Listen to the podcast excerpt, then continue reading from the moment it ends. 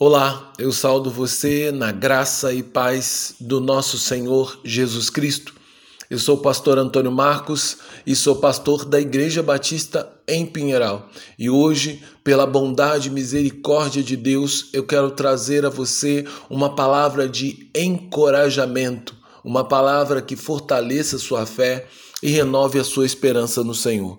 Para tanto, eu quero ler o texto que se encontra no Evangelho de Mateus, capítulo 6, no versículo 13, no tema As lições da sexta petição do Pai Nosso, onde Jesus diz: E não nos deixeis cair em tentação, mas livra-nos do mal, porque teu é o reino, o poder e a glória para sempre. Amém.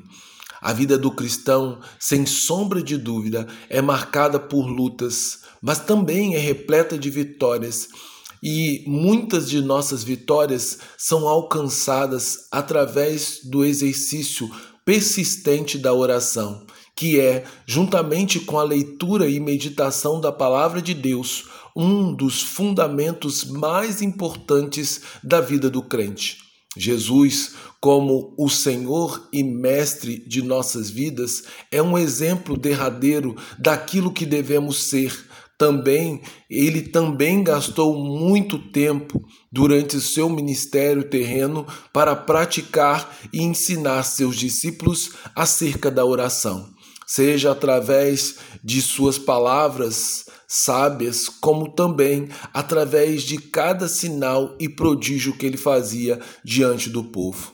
Dentre todas as orações que Jesus fez e ensinou, a fim de que os seus discípulos também pudessem praticar a oração, a oração do Pai Nosso é a mais conhecida e mais famosa de todas. Nela, Jesus apresenta uma oração composta de seis petições que consistem nos elementos básicos que devem fazer parte da oração sincera de todos os cristãos, a fim de lhes fortalecer e encorajar, dando força e autoridade espiritual para enfrentar as batalhas espirituais e derrotar os problemas e adversidades que, aparece, que parecem aos olhos humanos gigantes, impossíveis de serem vencidos, porém, porém que se tornam insignificantes diante de nosso Pai celestial, ao qual direcionamos todas as nossas orações.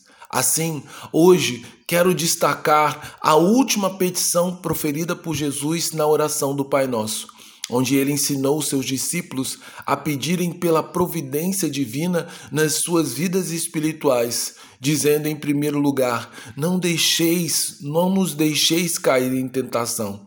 Com isso, Jesus está nos ensinando que devemos rogar a Deus que nos livre ou que nos salve de toda circunstância ou situação que, tem, que tenha potencial para nos fazer cometer pecado porque no fundo todo crente verdadeiro sabe pelo menos duas coisas: que o pecado faz separação entre nós e nosso Deus, o qual somos totalmente dependentes.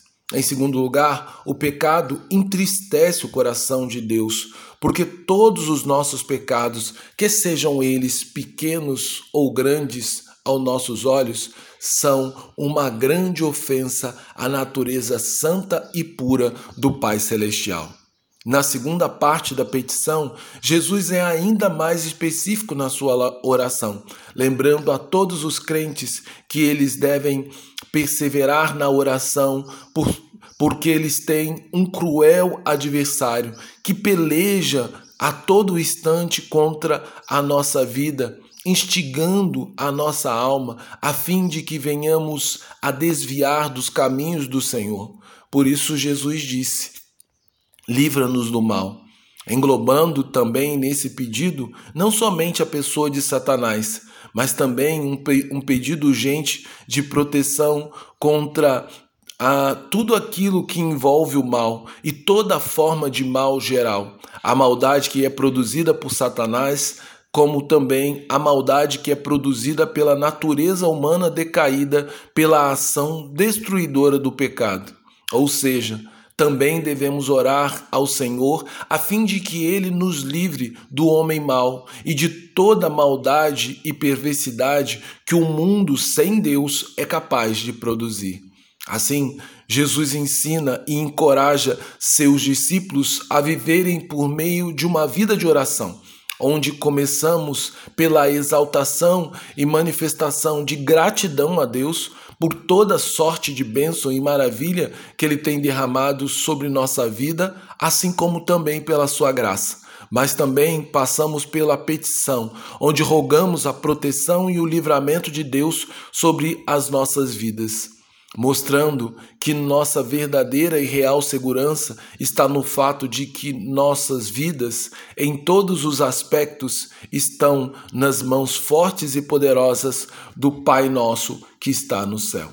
Por isso, eu convido você, meu querido e amado ouvinte, a praticar com insistência o nobre exercício espiritual da oração que Jesus tantas vezes se dedicou a nos ensinar, a fim de que pela fé você possa ser encorajado e fortalecido no cuidado e proteção de Deus para com as nossas vidas. Deus, que é Pai de nosso Senhor Jesus Cristo, de maneira que possamos vencer as tentações e sermos totalmente livrados do mal e das ciladas de Satanás contra as nossas vidas.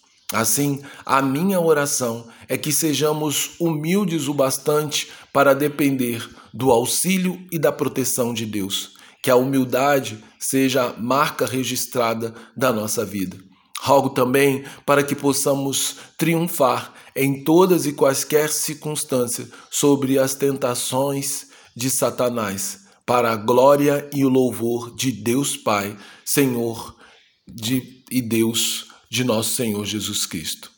Assim, que o amor de Deus Pai, que a graça do Deus Filho e que o consolo do Espírito repouse em nós, de maneira que nós sejamos fortalecidos, que nós sejamos cada vez mais é, dependentes do Senhor e que a humildade para reconhecer a nossa fragilidade, ela continue a nos encorajar a cada dia a confiar no Senhor, porque Ele é bom e Ele tem cuidado de nós. Então, que hoje você possa caminhar sabendo que o Senhor é aquele que nos livra do mal e que nos preserva de nossas tentações. Em nome de Jesus.